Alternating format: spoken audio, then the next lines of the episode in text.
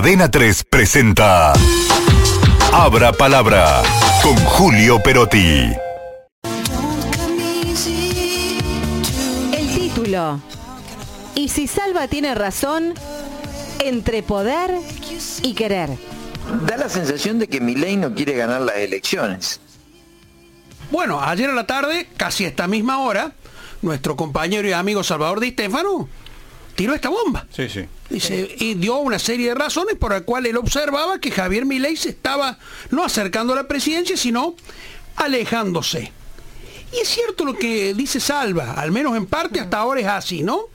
El que quiere hacer no puede pelearse con todo el mundo. Miren, en una entrevista televisiva el lunes a la noche, el ex senador entrerriano Augusto Alacino, el choclo Alacino, que fue uno de los pilares del menemismo, uno de los primeros hombres que estuvo con Carlos Menem cuando Carlos Menem estaba lejos de llegar a la Casa Rosa. Y recordaba Alacino un consejo que le dio ahora Alacino. Tenés que hacer tres cosas, dijo Menem.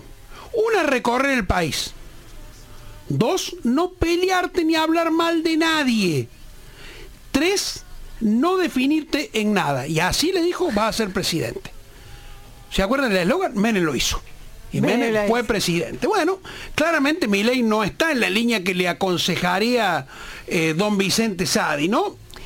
Pero la verdad que, que no parece ser ley el único que tiene alguna debilidad en discursos y actitudes, ¿no? O sea, podría ser, pero Salva ve que, que a veces parece no querer, ¿no?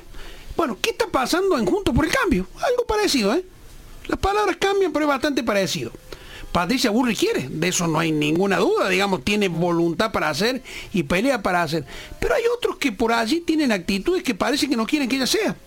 Miren, vamos a un ejemplo concreto. Si bien dijo que creía que Bullrich iba a ganar, Mauricio Macri habló de apoyar a Milei si es presidente y por supuesto esto desató el enojo de, de la candidata. ¿Cuál fue la parte de la frase que se ve que le molestó mucho a Patricia Bullrich de la frase de Macri?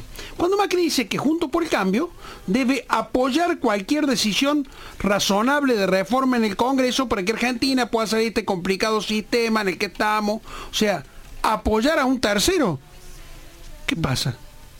En alguna parte no hay confianza en Patricia Bullrich. Bueno, recién hace unos pocos minutos a través de su cuenta de Twitter, Macri acaba de decir de que no, de que es Patricia la que tiene el poder, las ganas, la vocación, el equipo. Claro. Pero ¿qué le dijo Bullrich a, a propósito de esta primera frase? Algo muy razonable. Dice, yo estoy con todos los gobernadores, intendentes, diputados y senadores. Y nuestra fuerza, junto por el cambio, está absolutamente unida. Quiero discutir, dijo Bullrich, con Mauricio Macri por qué hace una definición de este tipo en un momento en el que estamos en una lucha diferente. Me parece algo inconveniente. Y es verdad, tiene razón la señora. Este es el momento de la campaña donde eh, lograron cerrar la fila después de aquella agria disputa, ¿se acuerdan? Con Rodríguez Larreta, todos están alineados y de pronto, quien fue el principal puntal de la candidatura de Bullrich aparece haciéndole eh, algún guiño a Milley.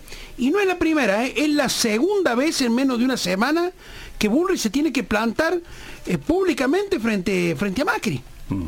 Lo cual es una señal, la verdad, la verdad, poco menos que horrible. Sí, sí. Mm, sí. ¿Qué quieren ser si entre ellos mismos están planteando todas estas, estas disyuntivas? y la verdad que no es menor el guiño de este, un guiño, cualquier guiño que se le haga desde Junto por el Cambio a Milei o Macri en particular. Y que no es el primero. Porque justamente, mm. justamente estamos en la semana en la que Milei acusó a Patricia Bullrich de ser parte de Montonero, de poner bomba en Jardín Infante y que ha detonado esta denuncia que recién eh, Gaby acaba de, de citar, ¿no? ¿no?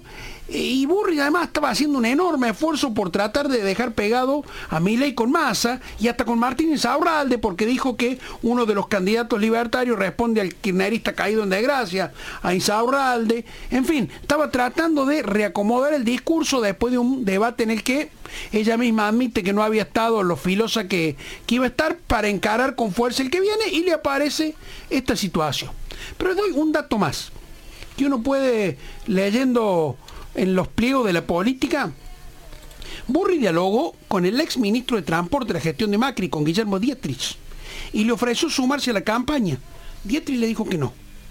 Entonces, ¿qué sospechan de, eh, alrededor de Bullrich? Eh, está laburando con Milley.